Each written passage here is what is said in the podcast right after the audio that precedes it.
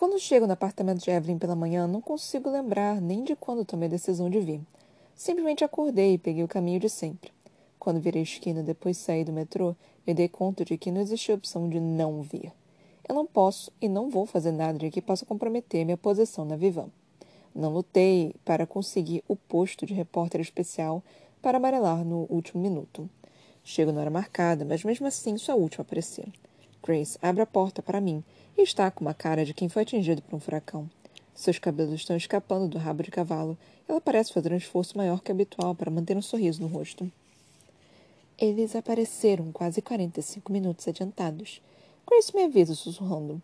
Evelyn marcou com uma maquiadora logo da manhãzinha para antes do pessoal da revista chegar e com a especialista em iluminação às oito e meia para ver qual é o melhor ponto da casa. E parece que é o terraço. Mas como anda muito frio, acabei deixando a limpeza para lá. Enfim, faz duas horas que estou esfregando o terraço de ponta a ponta. Grace apoia a cabeça no meu ombro, com um jeito brincalhão. Graças a Deus estou saindo de férias. Monique! Frank exclama quando me vê no corredor. Por que a demora? Olho para o relógio. São onze e seis. Lembro do dia em que conheci Evelyn Hugo, de como estava nervosa, de como ela parecia uma figura que pairava acima da humanidade. Mas agora, para mim, ela é dolorosamente humana. Para Frank, porém, tudo ainda é novidade. Ela nunca viu a verdadeira Evelyn. Ainda acha que vamos fotografar um ícone e não uma pessoa. Saio para o terraço e encontro Evelyn no meio das luzes, dos refletores e das câmeras. Há um monte de gente no seu redor. Ela está sentada num banquinho. Os cabelos loiros e grisalhos estão sendo soprados com um ventilador potente. Seu vestido é verde esmeralda, sua marca registrada. Dessa vez um de seda com mangas compridas. Em algum lugar há uma caixa de som tocando Billie Holiday. O sol brilha com força atrás de Evelyn. É como se ela fosse o centro do universo. Ela está em seu ambiente natural. Quando sorri para a câmera, seus olhos brilham de um jeito diferente do que vi em qualquer outro momento. Ela parece em paz, se mostrando inteira, e chega a me perguntar se a verdadeira Evelyn não é a mulher com quem passei as últimas duas semanas conversando, e sim a que está diante de mim agora. Mesmo com quase 80 anos, ela comanda as atenções de uma forma como nunca vi antes. Uma estrela sempre será uma estrela. Evelyn nasceu para ser famosa. Acho que ter um corpão ajudou. E que seu rosto ajudou. Mas, pela primeira vez, ao vê-la em ação, se postando diante da câmera, fico com a impressão de que ela foi modesta nesse sentido. Evelyn poderia ter nascido com atributos físicos bem menos impressionantes e talvez chegasse lá mesmo assim. Ela simplesmente tem carisma, uma qualidade indefinível que faz todo mundo parar para prestar atenção. Evelyn me vê atrás do pessoal da iluminação e interrompe o que está fazendo. Ela acena para que eu me aproxime.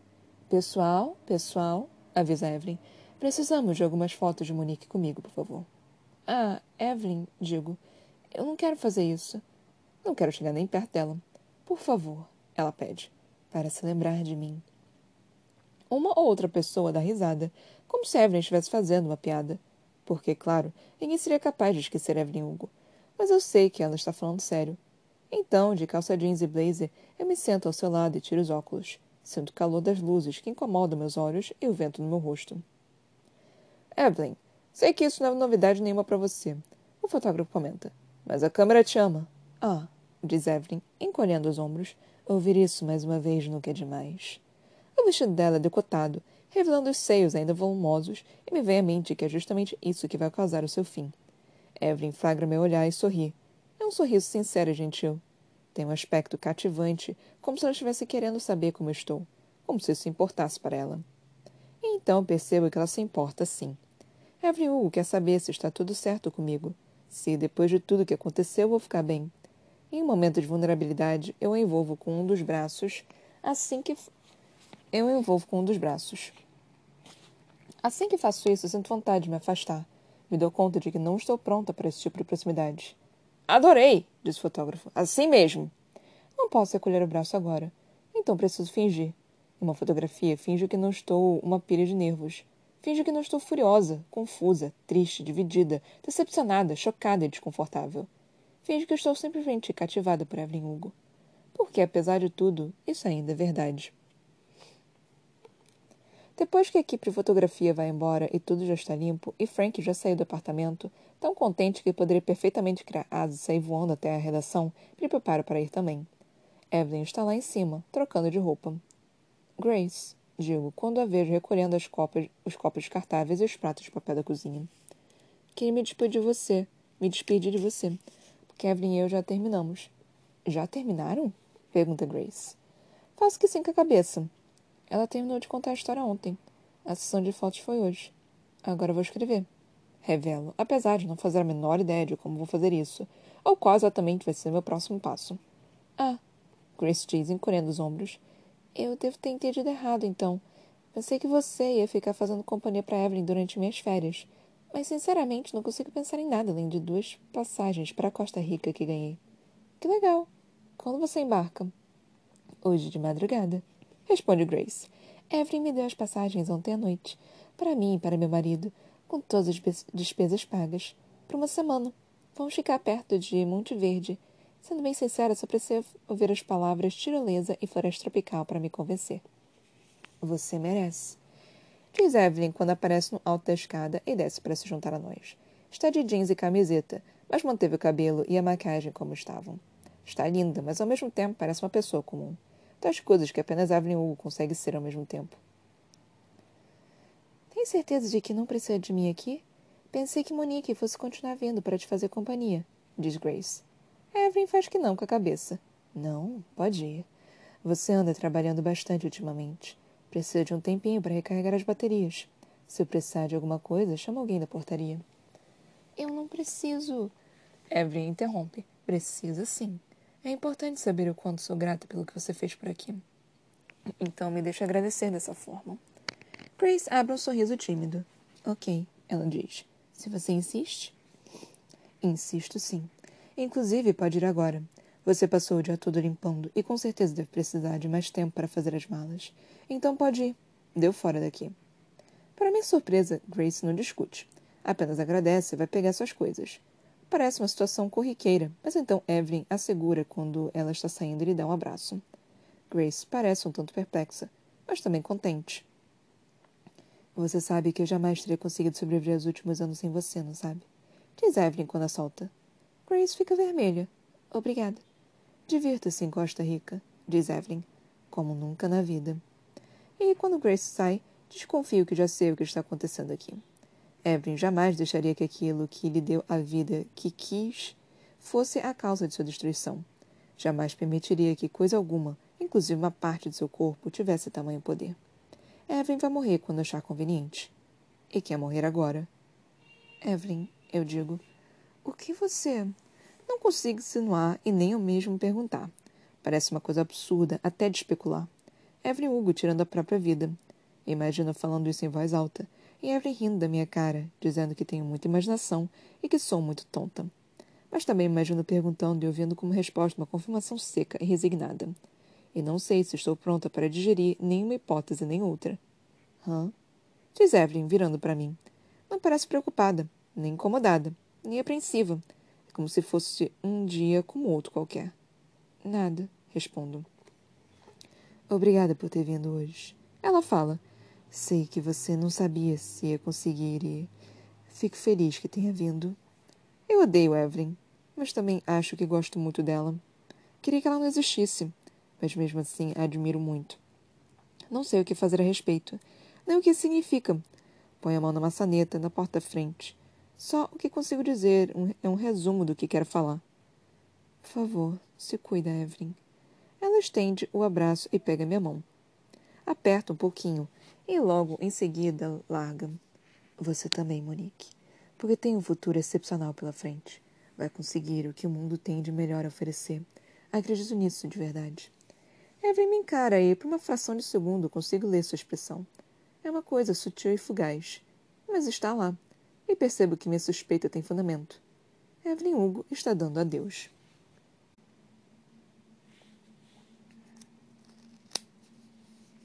Enquanto desço para o metrô e passo pela catraca, fico me perguntando se não é melhor voltar. Será que devo bater na porta dela? Será que devo chamar uma ambulância? Será que devo impedi-la? Posso dar meia volta e subir para a rua. Posso voltar andando até a casa de Evelyn e dizer: não faça isso. A possibilidade existe. Só preciso decidir se quero, ou se devo, se é a coisa certa a fazer. Ela não me escolheu porque achava que me devia alguma coisa. Ela me escolheu por causa da minha matéria sobre eutanásia. Ela me escolheu porque eu demonstrei compreensão a respeito da necessidade de uma morte digna. Ela me escolheu porque acredita que entendo a necessidade de misericórdia, mesmo quando o motivo para isso é difícil de engolir. Ela me escolheu porque confia em mim. E fico com a sensação de que confia em mim para isso também. Meu trem chega trepidando da estação. Preciso me apressar para pegá-lo e ir me encontrar com a minha mãe no aeroporto. As portas se abrem. As pessoas descem. Outras pessoas sobem. O adolescente com uma mochila no ombro me empurra do caminho.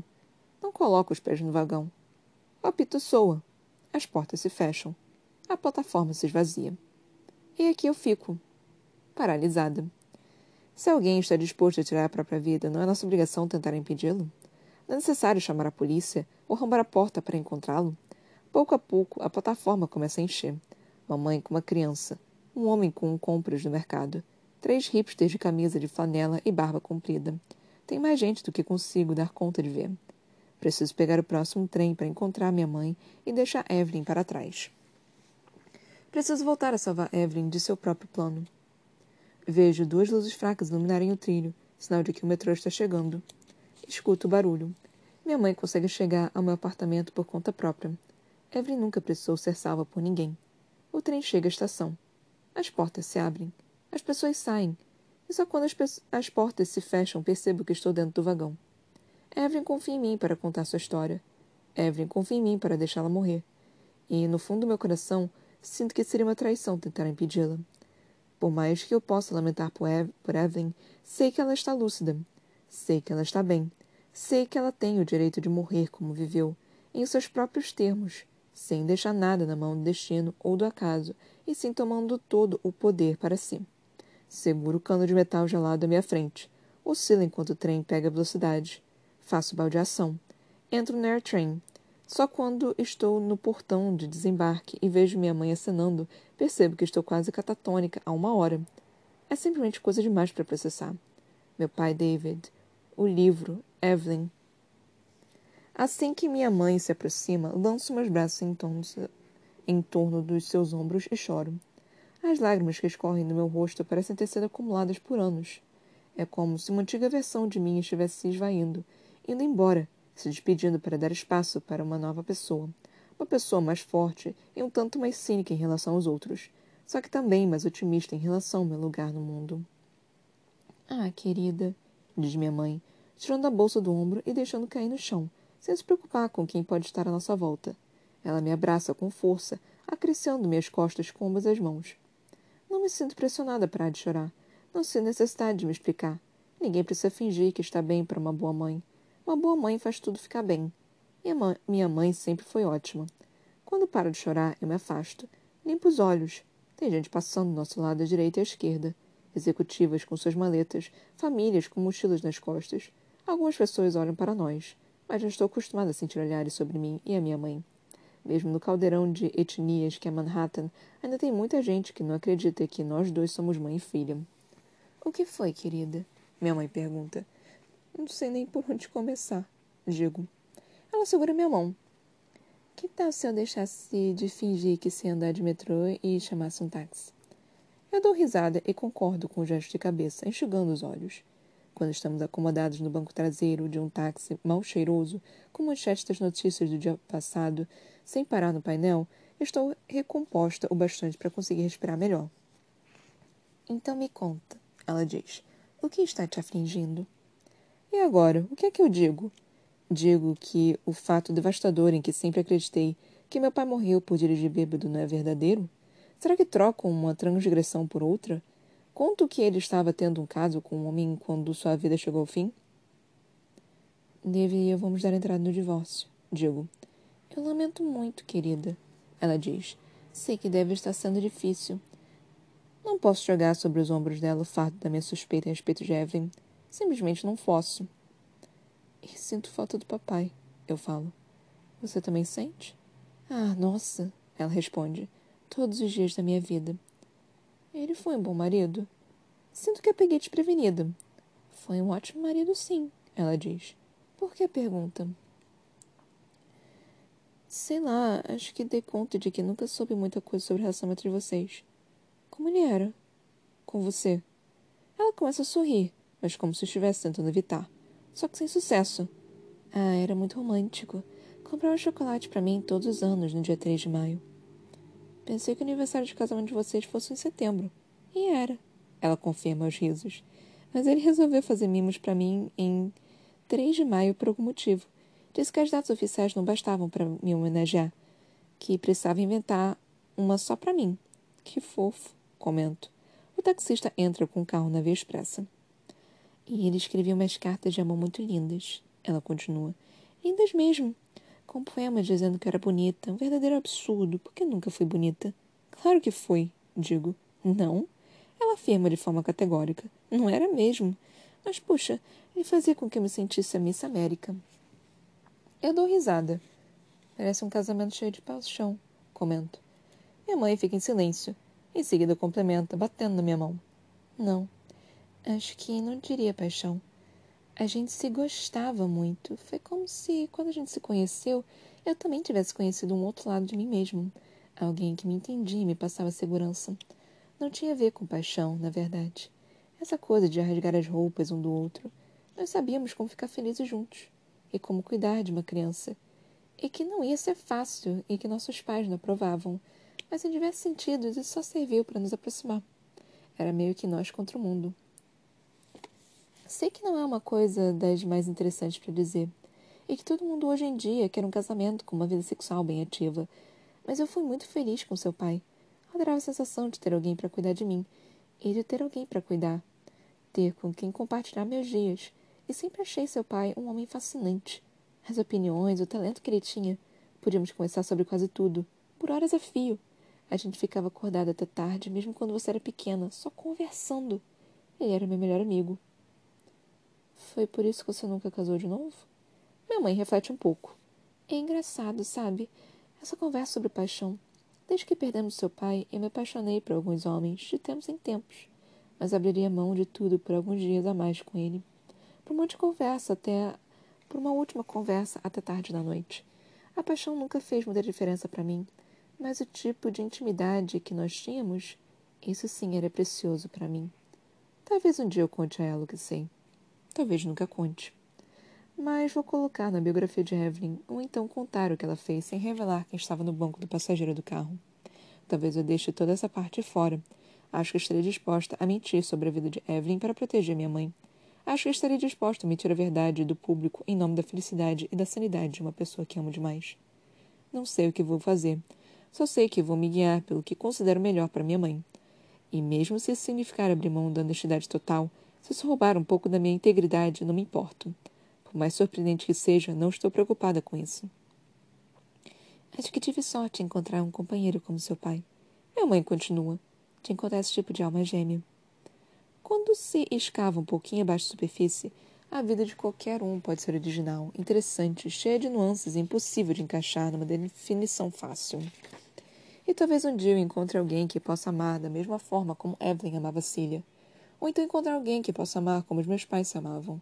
Saber o que procurar, saber que existem vários tipos de amor por aí, e que todos são ótimos, já basta para mim por hora. Ainda existe muita coisa que não sei sobre meu pai. Talvez ele fosse gay, Talvez se visse como um hétero que por acaso se apaixonou por outro homem. Talvez ele fosse bissexual. Ou um monte de outras definições. Mas isso na verdade não importa. E é essa a questão. Ele me amava. E amava minha mãe. E nada do que eu possa ficar sabendo a seu respeito muda isso. Nada mesmo. O taxista nos deixa diante do meu prédio e eu pego a bolsa da minha mãe. Nós entramos. Ela se oferece para fazer sua famosa sopa de milho para o jantar, mas ao ver que não tenho quase nada na geladeira, concordo em pedir uma pizza. Quando a comida chega, ela pergunta se quero ver um filme da Evelyn Hugo e quase dou risada, mas então percebo que é uma proposta séria. Estou com vontade de ver tudo por nós desde que você me contou que ia fazer uma entrevista com ela, minha mãe conta. Não sei não, respondo sem querer pensar em Evelyn, mas por outro lado torcendo para minha mãe conseguir me convencer, porque sei que em alguma medida ainda não estou pronta para dizer adeus de verdade. Vamos lá, ela insiste. Por mim.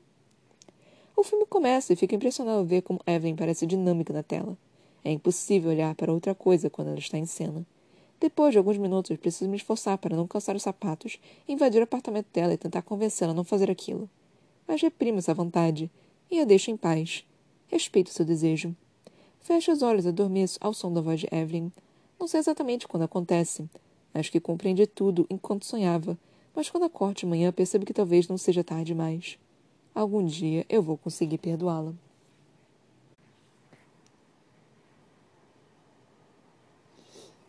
New York Tribune. Morre Evelyn Hugo, musa lendária do cinema, por Priya Amrit, 26 de março de 2017.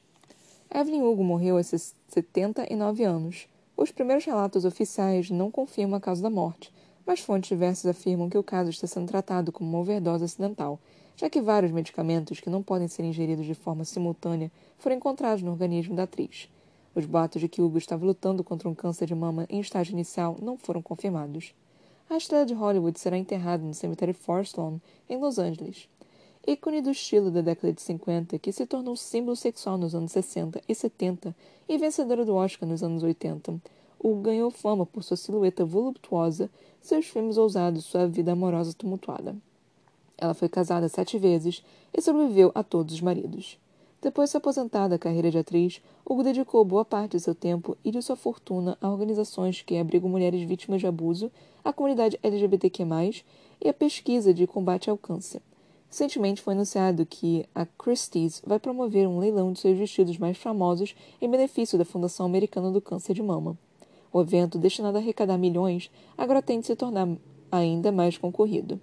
Não é exatamente surpresa que Hugo tenha deixado a maior parte de sua herança à caridade, excluindo as generosas somas destinadas às pessoas que trabalhavam para ela. Entre os maiores beneficiários está a organização GLAD, que faz um monitoramento e tratamento dispensado pela mídia às pessoas LGBTQ+. Consegui muita coisa na vida, Hugo declarou no ano passado em um discurso para a Human Rights Campaign mas tive que lutar com unhas e dentes para conseguir. Se eu for capaz de deixar este mundo um pouco mais seguro e um pouco mais fácil para aquelas que vieram depois de mim, bom, então acho que tudo vai ter valido a pena.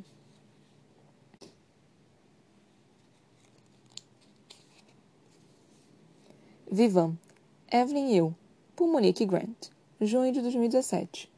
Quando a lendária atriz, produtora e filântropa Evelyn Hugo morreu, alguns meses atrás, ela e eu estávamos em pleno processo de escrita de suas memórias. Sendo bem sincera, afirmar que foi uma honra passar com Evelyn suas duas últimas semanas de vida seria ao mesmo tempo subestimar e até certo ponto omitir a verdade.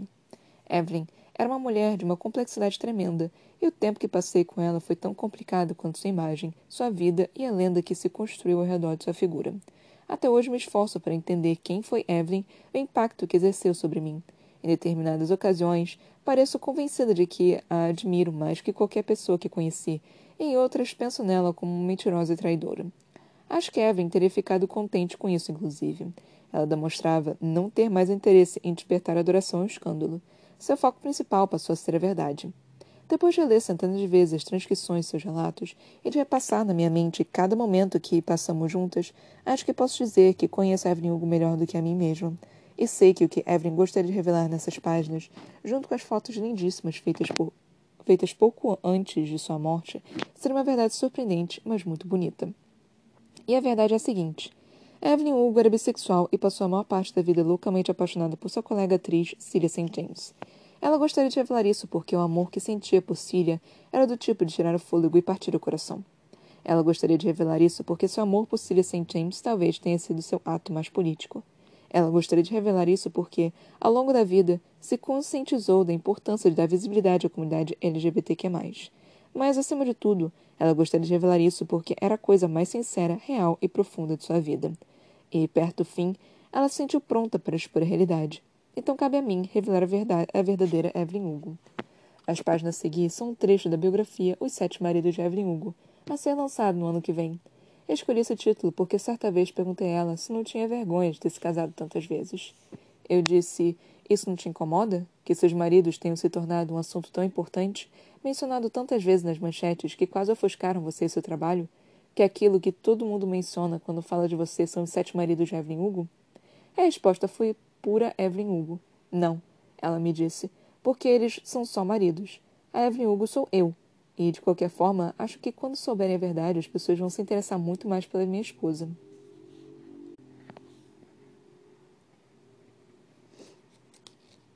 Agradecimentos. Este livro é uma prova de graciosidade, da confiança e determinação inabalável da minha editora, Sarah Kenton.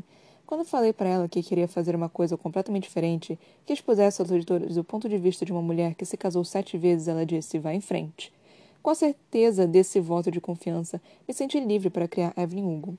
Sara, é com mais profunda gratidão que reconheço a sorte que tenho por você ser minha editora. Agradeço imensamente a Carly Waters por tudo que fez pela minha carreira. É uma alegria continuar trabalhando com você em tantos livros. A minha incomparável equipe de representantes. Vocês são tão bons no que fazem e parecem trabalhar com tanto entusiasmo que me sinto amparada por todos os lados. Teresa Park, Obrigada por entrar no time e já começar a resolver tudo com uma força e uma elegância que são de fato inigualáveis. Com você no comando, me sinto extremamente confiante de que sou capaz de alçar voos mais altos. Brad Mendelssohn, obrigada por conduzir tudo com tanta confiança em mim e por lidar com os detalhes intricados das minhas neuroses com tanto carinho. Sylvie Rabanu, sua inteligência e capacidade talvez só sejam menores que a sua compaixão.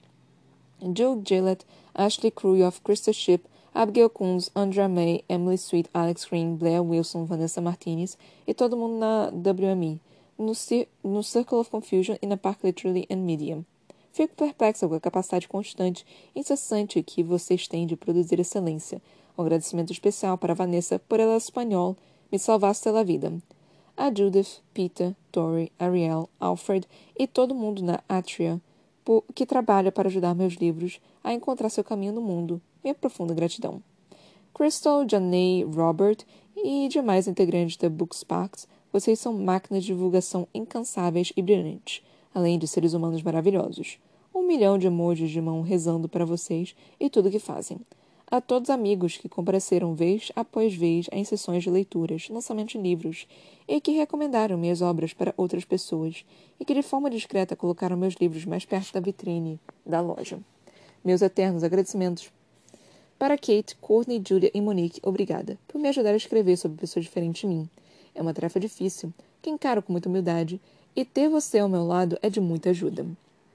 Aos blogueiros que escrevem, tweetam e postam fotos para divulgar meu trabalho, e outras pessoas, vocês são um motivo para eu continuar fazendo o que faço. Eu me sinto obrigada a dar meu reconhecimento a Natasha Minosso e Vilma Gonzalez por serem excepcionais nisso. As famílias Reed e Hans, Obrigada pelo apoio, pela torcida e por sempre se fazerem presente quando precisei. A minha mãe, Mindy, obrigada por ser orgulhada deste livro e por sempre se mostrar tão disposta a ler o que escrevo. A meu irmão Jake, obrigada por me ver de maneira como eu gostaria de ser vista, por entender de forma tão profunda o que estou tentando fazer e por manter a minha sanidade. Ao primeiro e único Alex Jenkins Reid, obrigada por entender por que este livro foi tão importante para mim e por curtir tanto. Mas, acima de tudo, Obrigada por ser o tipo de homem que me incentiva a gritar mais forte, sonhar mais alto e aceitar menos afuros. Obrigada por nunca deixar que eu diminuísse para que os outros se sentissem melhor. É um orgulho e uma alegria absolutamente sem paralelo saber que nossa filha está sendo criada por um pai que vai apoiá-la a ser o que for, que vai mostrar a ela como deve ser tratada. E servindo de exemplo para isso, Evelyn não teve essa sorte. Eu não tive isso, mas ela vai ter. Por sua causa. E, por fim, a minha garotinha. Você era bem pequenininha, com mais ou menos o tamanho do ponto final desta frase, quando eu comecei este livro. E, quando terminei, estava a pouco dias de entrar neste mundo. Você me acompanhou a cada passo. Acho que, em grande parte, você me deu força para escrevê-lo. Prometo que vou retribuir o favor te amando incondicionalmente e sempre te aceitando. Mas que você se sinta forte e confiante para fazer o que quiser. Evelyn iria querer isso para você. Ela diria: Laila, saia para o mundo, seja gentil e agarre aquilo que você quer com as duas mãos. Bom, talvez ela não enfatizasse muito a parte da gentileza, mas como sou sua mãe, preciso insistir nessa parte.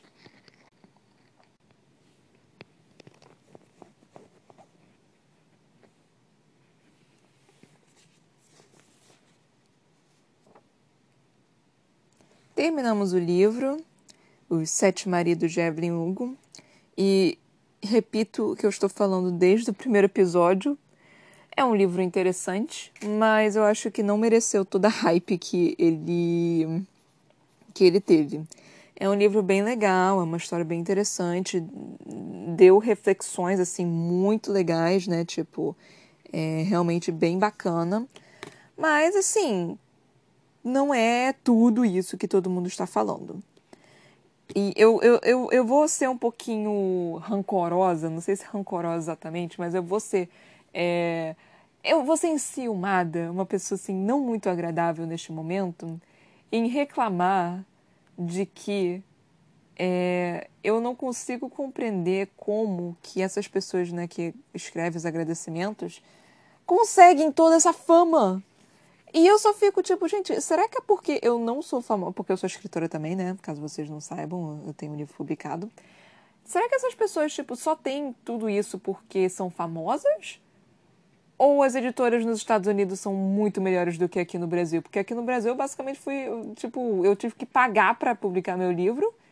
E não apenas isso, é, é, eu, eu, eu que tive que, que fazer absolutamente tudo. Assim, eu que tive que procurar tudo.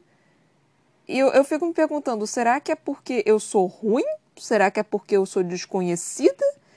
Ou o Brasil que é terrível com livro, assim, e eu não conheço o mercado editorial suficiente para tipo, compreender que é, é muito mais interessante o, sei lá. Então, eu, eu, aqui vai uma pequena crítica, né? Tipo, não sei nem se é crítica, porque eu não sei como é que funciona exatamente. Então, vai uma mini crítica do, do do meu mini ciúmes, do meu mini ciúmes aqui por esses autores. Que eu gostaria de, de ter também essa facilidade, porque eu tenho muita dificuldade, né, em, tipo, sair e falar, tipo, você quer comprar meu livro? Aqui eu consigo fazer, porque aqui eu não tô falando para ninguém. Se eu chegasse na sua cara e falasse, você quer comprar meu livro? Eu não ia conseguir fazer isso. Aqui eu, tipo, eu tô olhando pra minha porta. Eu estou falando em voz alta. Mas em, em momento nenhum, tipo, eu chego pra pessoa e falo, você quer comprar meu livro? Não, eu não consigo fazer isso. Eu tenho vergonha até de, de tipo, de cobrar, sabe? É, quando eu, eu tava, publiquei assim, e ainda tava na hype, tinha algumas pessoas, né, que eram de família e tudo mais, eu tinha até vergonha de cobrar elas, assim, de, de, de dar o livro. Então eu, eu meio que fiquei. Hum, então, né? É, é, presente ou eu cobro? É presente ou eu cobro? Eu esperava a pessoa decidir se ia me pagar ou não. E eu só ficava. E aí, quando me pagava, eu fiquei, ah, que bom, me pagou, que bom. Deu muito trabalho esse livro. Então, é, é algo mais ou menos assim. Gente, eu não consigo entender. Tipo, eu não sei se, se sou eu, eu não sei se é o Brasil, eu não sei se é os Estados Unidos, eu não sei se é porque é, eu sou ruim, eu não sei se é porque eu sou, sou desconhecida, eu não sei o que, que é. Mas essa. Aqui vai minha. Aqui jaz minha mini reclamação. Porque eu já tô começando a ficar irritada, que eu, eu tô lendo os agradecimentos e todo mundo, tipo, não, os editores são fantásticos, não sei o quê, toda a minha equipe, não sei o quê. E, tipo, minha equipe é minha, é, minha equipe sou eu, eu mesma e mais eu. Tipo, é isso, assim.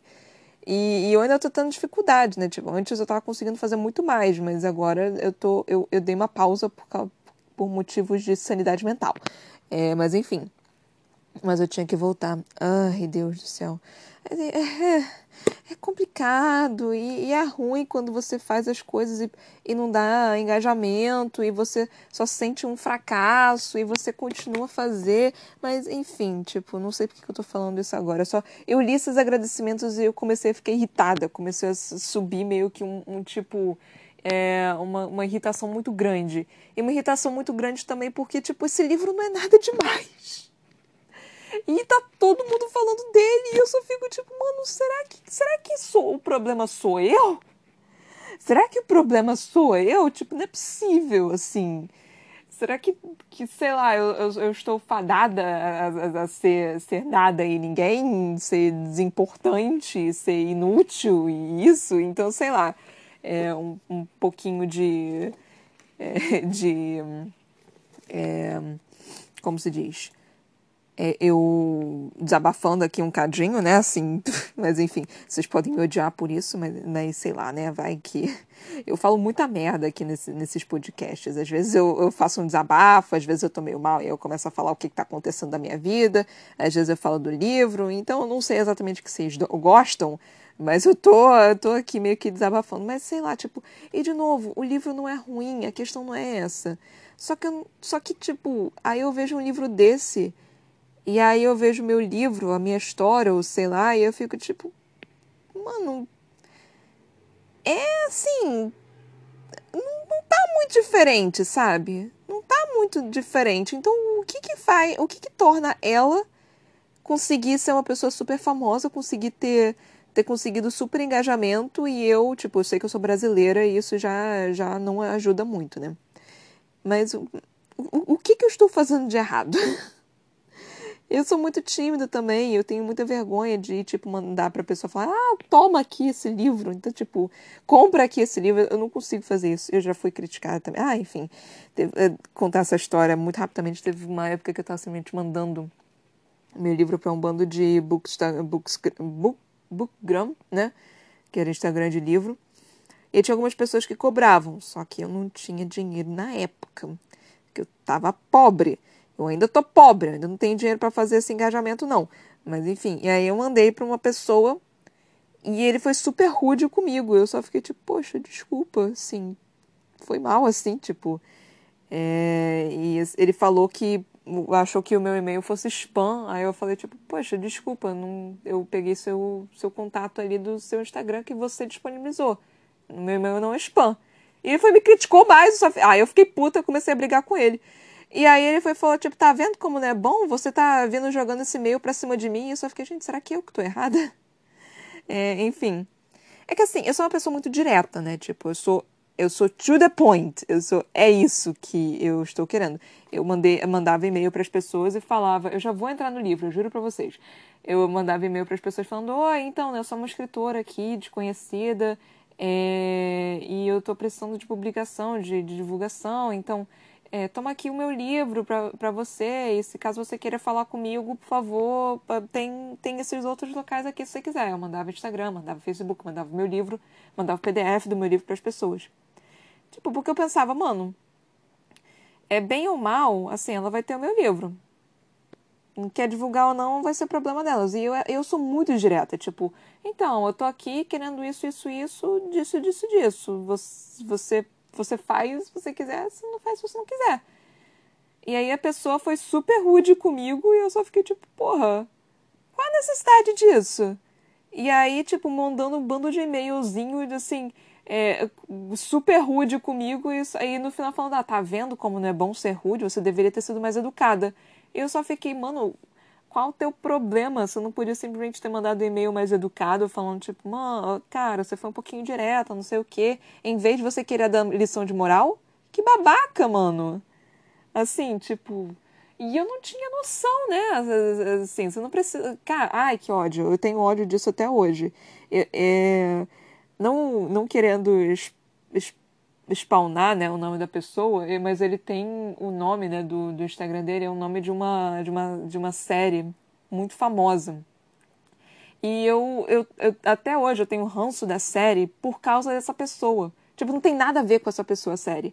Mas toda vez que eu ouço, ouço o nome da série, eu fico, ah, não quero ler esse livro por causa dessa pessoa. Então é muito ruim, porque ele, tipo, não precisava ter feito aquilo, sabe? Mas enfim. Isso não tem nada a ver com o livro. Nada que eu disse até esse momento tem nada a ver com o livro. Foi só um desabafo, um pequeno desabafo do, da, das, da dificuldade em ser escritor no Brasil. É, mas enfim, no, nesse final teve alguns pontos que eu queria retratar, que eu queria falar aqui, né? Que eu, que eu de novo, eu não falei no último episódio porque eu não, que eu não tô anotando essas jossas. Eu deveria estar anotando com, com mais com mais afinco, né? Só que esse livro foi tão, né? Assim que eu só peguei as partes mais importantes de verdade que eu, que eu simplesmente não me importei em escrever as partes do livro em si. É que foi a parte da Evelyn e da eutanásia. Que eu imaginei que isso fosse acontecer também. Por causa, por, por causa da Monique ter dito, né, sobre a questão de você escolher morrer. Quando ela disse isso, eu pensei, hum, então isso talvez seja alguma coisa.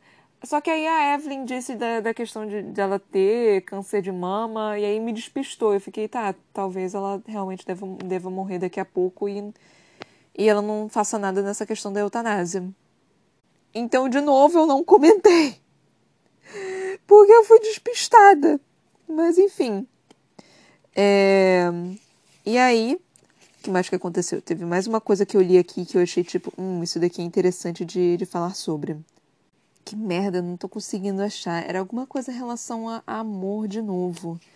Era alguma coisa que tinha a ver com relacionamento. Ah, a questão de novo, né? que foi é, as diferentes formas de amor que a mãe da, da Monique chegou a falar aqui, né, sobre o relacionamento dela com o pai da Monique e ela falando que são formas diferentes de amar. E não tem problema nenhum você ter forma diferente de amar. E ao mesmo tempo também são formas diferentes de se relacionar com as pessoas. Porque cada pessoa é diferente. Você acaba se adaptando a ela você acaba tendo um jeito com ela. Você acaba fazendo tipo coisas que você não gosta pela pessoa que você ama ou coisas que você não liga tanto porque aquela outra porque a pessoa que você ama acha importante. Então são formas de se relacionar no último episódio, eu cheguei a comentar, né? Eu espero que ninguém me bata por isso, pelas coisas que eu falei, né? Mas da, da questão da, das caixinhas, né? De você querer sempre se colocar numa caixinha diferente. De você querer de, eh, explicar, né? Exatamente que caixinha que você tá.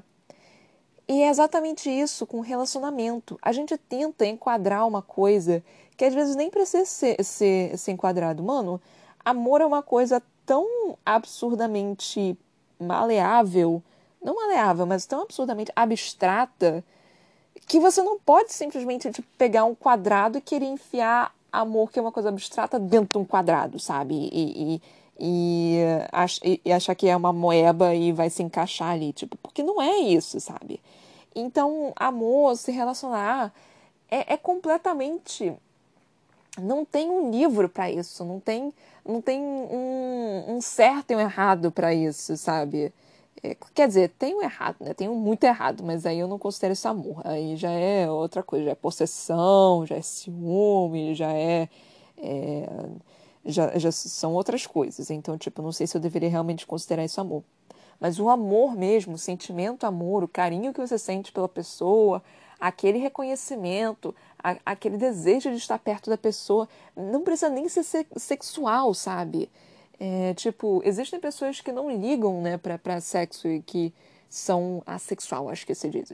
Segundo minha vida, assexual não existe, mas assim, não, não, pesquisei sobre, então assim, não, eu também não quero, tipo, falar, tipo, assexual não existe, e aí ser é, completamente crucificada pelas pessoas. então, de novo, eu não estudo sobre isso, eu não posso falar. É, eu, eu apenas aceito, tipo, é que nem assim, meu nome é Ana Clara, mas todo mundo me chama de Broca, assim, você pode me chamar de Broca, você pode me chamar de Ana, você pode me chamar de Clara, você pode me chamar do que quiser. Mas é, é, é mais ou menos essa ideia, sabe? É você ter é, meio que um nome artístico. Se a pessoa quer, que diferença faz, sabe? É um apelido, é uma forma que a pessoa se considera, tipo, não, não tem problema nenhum. Não tem problema nenhum você, assim, por simplesmente aceitar, só fica, tá bom, Assim, qual a diferença? Então é mais ou menos isso. É, em, em, relacionamentos, em amor, né, nesse quesito, é mais ou menos a mesma coisa, sabe? Tipo, e eu demorei, eu demorei 27 anos para aprender justamente essa questão de que um relacionamento não precisa ser preto no branco, não precisa ser aquele padrãozinho que a sociedade inteira impõe para você, que é inclusive a perfeição, sendo que nossa sociedade é extremamente hipócrita, né? Então não precisa ser essa questão de casar, ter filho, casar com um homem, casar com uma mulher, ter filho, sim, construir uma família e ser aquele, aquele retrato de, da, da propaganda de margarina. Não precisa. Não precisa nem, tipo, ser completamente, tipo, padrãozinho dessa forma. Você pode ser hétero e se casar com uma pessoa, mas você pode ter outras formas de, de, demonstrar carinho. Vocês podem morar em casas diferentes. Vocês podem ser casados e morar em casas diferentes. Vocês podem, sei lá, nunca transar na sua vida. Vocês podem é, ter um relacionamento padrãozinho. Vocês podem, sei lá, é, ter uma relação onde uma pessoa é completamente extrovertida e outra pessoa completamente introvertida. Eu não posso chegar e, e falar para você, tipo, não, isso é o correto, não, isso não é o correto. Tipo, não, não, não existe isso, sabe, de, de correto e não correto em um relacionamento. Existem pessoas, existem pessoas que se importam com pessoas, existem pessoas que querem ficar com essas pessoas e se importam com essas pessoas e simplesmente, assim, acabam tendo uma, um relacionamento. É isso, não tem e, e, a gente tem que parar de ficar julgando quando é diferente. Eu mesma fiquei, eu julguei né, a questão do, dos sete maridos da Evelyn Hugo. Eu fiquei, mano, como assim sete maridos? Puta que me pariu. Então, mas isso foi mais pela minha, pela minha é, pouca, é, pouca, qual é o nome? Experiência, minha pouca experiência no assunto. E, de novo, eu sou um ser humano muito influenciável, então tudo que a sociedade jogava em cima de mim eu acreditava que precisava ser daquela forma. Quando eu era criança, eu era uma criança muito machista. Eu era uma criança extremamente machista. Eu, e isso foi porque a sociedade implementou isso em mim. Porque sempre que tinha propaganda para brinquedo de criança, coisa de criança, menina era sempre casinha, menina era sempre boneca, menina era sempre rosa, menina era sempre coisinha toda frufulenta e bonitinha. E eu acreditava piamente que eu tinha que ser daquela forma. Só que eu nunca fui daquela forma. E aquilo me irritava de uma forma tão absurda que aí eu via as coisas dos meninos. Mano, o menino era muito mais divertido. Você tinha carrinho, você tinha coisa de ação, você tinha gritaria, você tinha, é, você tinha tubarão, você tinha Hot Wheels, você tinha, você tinha Nerf, você tinha umas coisas assim excelentes. E desenhos também, né? A menina tinha gostado do desenho da Barbie. Menino podia, é, podia assistir Power Rangers. Menina tinha gostado de Três Espinhas Demais. Adoro Três Espinhas Demais. É, menina tinha gostado de Três Espinhas Demais. Menino podia gostar de é, tinha que gostar de, de qual nome? Dragon Ball. Amo Dragon Ball. Eu ficava resignada que eu assistia Dragon Ball e eu gostava de Dragon Ball. Eu ficava, porra, eu não posso gostar de Dragon Ball. Dragon Ball é coisa de menino. Eu ficava puta. Então, tipo, eu fui. Estre... Eu era uma criança extremamente machista. Minha família nunca implementou isso em mim. Inclusive, era o oposto. Eles sempre tentavam me dar umas coisas de menino. Eu ganhava walkie-talkie, eu ganhava coisa do Batman, eu ganhava umas coisas meio que, que aleatórias. Mas eu pedia coisa de menino, eu pedia coisa de casinha, eu pedia Barbie, eu pedia essas coisas. Você acha que eu gostava disso? Não, eu queria brincar com walkie-talkie. Ai, Deus. E isso foi influência da sociedade, da televisão, que jogava isso em cima de mim de que menina, menina tinha que ser toda bonitinha, certinha, vestido, florzinha, não sei o quê. E menina é gritaria, porrada, é, chute, não sei o quê, e não amadurecer e blá blá blá. Porque podia ser uma criança, a menina não, a menina tinha que ser toda toda certinha, tinha que ser toda educada, toda polida. O menino não, foda-se, o menino se jogava na lama e tava tudo bem porque ele é apenas um menino. Então eu acreditava nisso piamente. Então eu eu, quando era criança, eu, eu era uma criança machista. Mas depois de um tempo isso me cansou de tal forma que eu só fiquei, mano, foda-se. Eu vou viver da forma que eu quero, gostar do que eu quero e foda-se a, a, sociedade. E aí eu comecei meio que, tipo, a adotar essas coisas de que, que eu gostava de coisas de garotos, eu gostava de azul, eu gostava de briga, eu gostava de, de lama, eu gostava de correr, eu gostava de walk-talk, eu gostava de Hot Wheels, eu gostava de todas essas coisas. Aí eu comecei a assumir isso. E eu só fiquei. E quando eu assumi isso, eu fiquei muito mais leve. E quando, tipo, eu aceitei de que não precisava necessariamente ser uma coisa de menino e uma coisa de menina, que era pura e simplesmente coisas, que não tinha é, um gênero para as coisas, foi muito libertador. E, tipo, cara, a sociedade tem que parar com essa. Eu sei que hoje em dia ela tá muito melhor em tentar é, não padronizar, né? Porque as pessoas criticam muito, né? Ainda tem muita coisa de, dessa questão. A, a filha da puta da Damares anda por cima. Azul é de menino e rosa é pra menina. Vai tomar no seu cu. Eu passei minha infância inteira acreditando nisso. Você sabe o quanto isso me prejudicou? Eu não tô. Cara, não, não. Simplesmente não faz isso. Qual o problema da garota gostar de carrinho? Qual o problema do garoto gostar de flor? Sabe? Não tem problema nenhum com isso, mano. E só porque criança gosta de carrinho, a garota gosta de carrinho, isso não quer dizer que ela vai ser lésbica, vai ser lésbica, ou trans, ou bi, ou sei lá mais o que. E só porque o garoto gosta de flor, não quer dizer que ele vai ser gay, ou bi, ou trans, ou sei lá o que. Não tem nada a ver uma coisa com a outra, sabe? Isso me irrita de tal forma. E, e me irrita mais ainda que as pessoas não aceitam e ainda querem meter o dedo na vida das outras pessoas. Ai, enfim, eu, eu, esse livro me fez falar sobre isso umas 50 mil vezes. Então, eu me perdoem por eu estar me repetindo em todo episódio. Mas eu não consigo, não tem como, porque é algo que não faz sentido.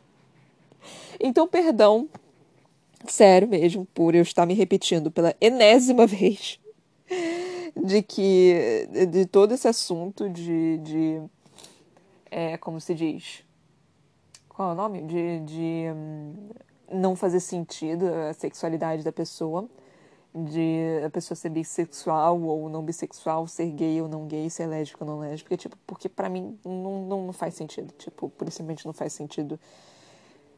Então, o livro terminou com basicamente Evelyn Hugo morrendo e a Monique dando meio que o prólogo, né, do, do livro. Porque o livro em si foi o que a gente leu, e aí o fim foi o início.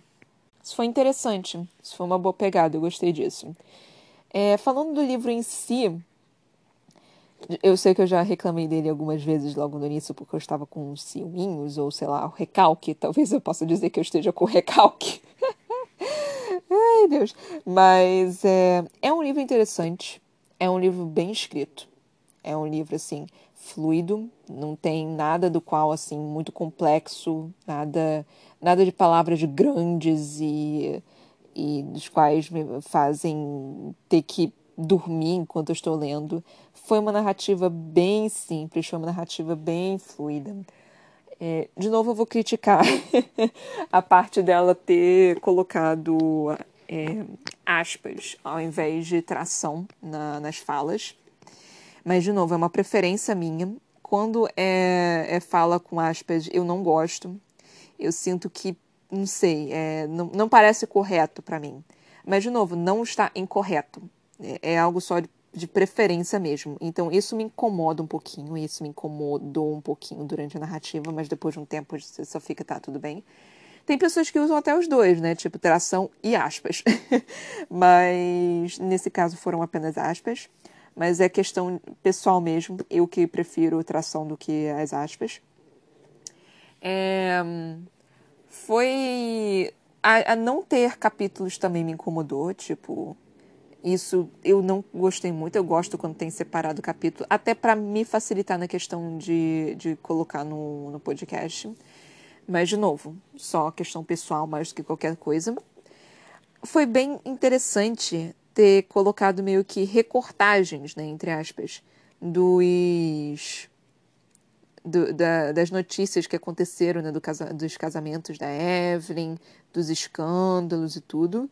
Isso foi realmente interessante, eu gostei disso, como se realmente fosse um livro autobiográfico. Não, biográfico, autobiográfico, se a Evelyn tivesse escrito. Então, realmente, como se tivesse sido um, um, um livro biográfico. Então, eu achei isso interessante. Dá uma sugestão aqui, mas sei lá, por absolutamente nada, mas talvez para deixar o livro um pouco mais parecendo com uma biografia. Algumas imagens, algumas fotos, né, de tipo.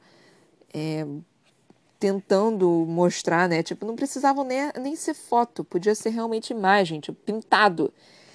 É, para tentar dar mais autenticidade,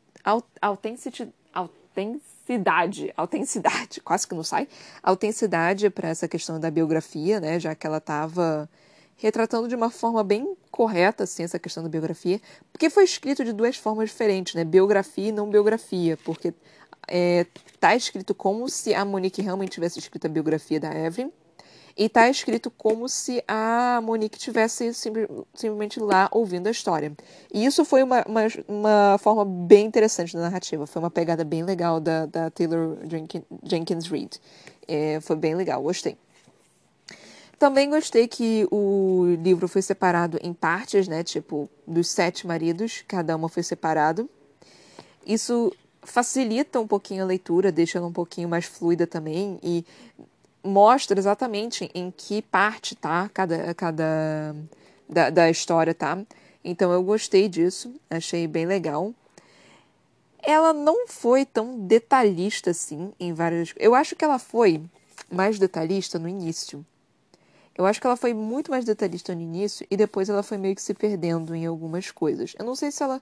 Porque, tipo, tá contando sobre a vida dela, né? Então, assim, eu não sei se, se foi por, por preguiça, não sei se foi por falta de interesse, porque os maridos, né, os próximos maridos, o, o marido mais intenso dela foi basicamente o Don Adler, que foi o que teve o maior capítulo, que foi o que teve a maior descrição. Mas até com o, o Harry, que foi o marido da que, que foi de fachada, não foi não foi tanto assim, tipo, não, não teve tanta descrição do relacionamento dela com o Harry. E eu sei que teve, teve outras coisas, né? Porque era um relacionamento de fachada. Mas, sei lá, assim. Foi o relacionamento mais gostoso, digamos assim, da Evelyn Hugo. Foi mais gostoso e mais interessante de ler. Mas, ao mesmo tempo, não foi o relacionamento que ela mais falou sobre. Eu acho que ela deu mais detalhe do relacionamento com o, o Max Girard, que, tipo, durou, sei lá, dois meses, do que com o Harry Cameron. E eu não sei se, tipo, ela fez isso por, porque ela... Por, porque ela tinha mais reconhecimento, mais afeto com alguns dos personagens, né, com alguns dos maridos do que com outros, ou se ela simplesmente fez isso porque ela não estava afim de contar mais aquilo, ela estava afim de falar, sei lá, sobre a Cília. Eu não sei exatamente por quê. Mas eu senti meio que, que essa decadência, assim, da, de contar sobre os maridos depois de um tempo. E eu, tipo, eu entendo, né? Porque, porra, ela não quer exatamente falar dos maridos, ela quer falar sobre a Cília, né? Que foi o amor da vida dela. Então eu consigo compreender isso. Mas queria ter tido um pouquinho mais de detalhe. Enfim. Então, apenas algumas críticas, uh, apenas algumas. alguns side notes, né? Algumas anotações, assim. Uns é, uns rodapés, assim. E eu repito o que eu disse aqui várias vezes. Foi um livro legal, mas não merece toda a hype que teve. Eu realmente, tipo. Assim. É isso, sabe? É um livro interessante, mas. Porra. Trono de Vidro é mil vezes melhor, sinto muito. Mas eu sou uma pessoa mais da magia, né? Eu sou mais voltada pra magia. Então, eu sou eu sou alguém que, que não tem tanta, tanta. Ai, cacete, tô perdendo todas as palavras hoje. Eu sou suspeita para falar sobre é, histórias de magia, porque eu amo histórias de magia. Então, qualquer coisa que tenha magia, tenha outro mundo, tenha qualquer coisa desse tipo, para mim já, já sobe assim absurdamente no meu nível de gostar. Agora, livros mais simples, assim, que são do cotidiano, da vida, da, do dia a dia, da, da vida, não me chamam tanta atenção. Então, talvez seja por isso, porque eu sou mais voltada para magia. E, ao total, eu dou um 7 para esse livro. Eu acho que eu dou um 7 para esse livro. Eu só não dou um 6 porque ele trouxe temas muito importantes e muito legais que eu consegui refletir sobre e foi realmente muito bacana. Então eu dou um 7 para ele. De novo, não é meu livro favorito, mas é um livro bem interessante e, e trouxe bastante reflexão, ainda mais no quesito de que isso foi há 60 anos atrás, 70 anos atrás. Então, você começa a entrar em pânico ao saber que foi há muito pouco tempo atrás. É. e que você talvez esteja ficando velha e os meus cabelos brancos vão começar a aparecer. Mas enfim, gente. É, acho que é isso que eu tenho para falar sobre o livro. Eu espero que fãs de carteirinha da Evelyn Hugo não, não venham e massacrem na, na, online, por, simplesmente por eu ter uma opinião. Assim, é um livro, eu, eu posso ter minha opinião sobre o livro, eu posso amá-lo ou odiá-lo, assim, tanto faz. Então, isso é realmente uma opinião. Então, fãs de carteirinha, por favor, não me massacrem. Eu gostei do livro, mas, de novo, não foi tudo isso. É, espero que vocês tenham curtido o episódio e o livro. Nós terminamos ele aqui hoje. E aí, o próximo livro, a gente vai começar uma nova saga. É, se vocês estiverem curtindo, por favor, compartilhe com todo mundo, gente. Sério, me, aj me ajuda aí, me ajuda aí, me ajuda a te ajudar. Me ajuda. Me, me ajudem a eu conseguir trazer mais episódios e mais livros para cá pro, pro podcast, por favor. É, se vocês estiverem curtindo, por favor, se quiserem vir falar comigo, né? Eu tenho o Instagram, que é Ana Brocanello. Brocanello tem dois L's, L de livro. Eu também tenho um canal na Twitch que se chama Toca da Broca. E como eu disse aqui, eu também tenho um livro publicado que se chama Pandora. Você pode encontrar ele nas lojas virtuais Amazon e na televisão em formato e-book físico.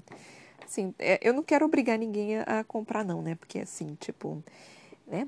Mas assim, se, se puderem dar uma força, né, e falar sobre, e fazer as pessoas comprarem, e talvez, sei lá, e fazer com que eu, eu sinta mais desejo de continuar a escrever, eu agradeceria. Então é isso, gente. Muito, muito, muito obrigada. Até a próxima. Beijinhos e tchau, tchau.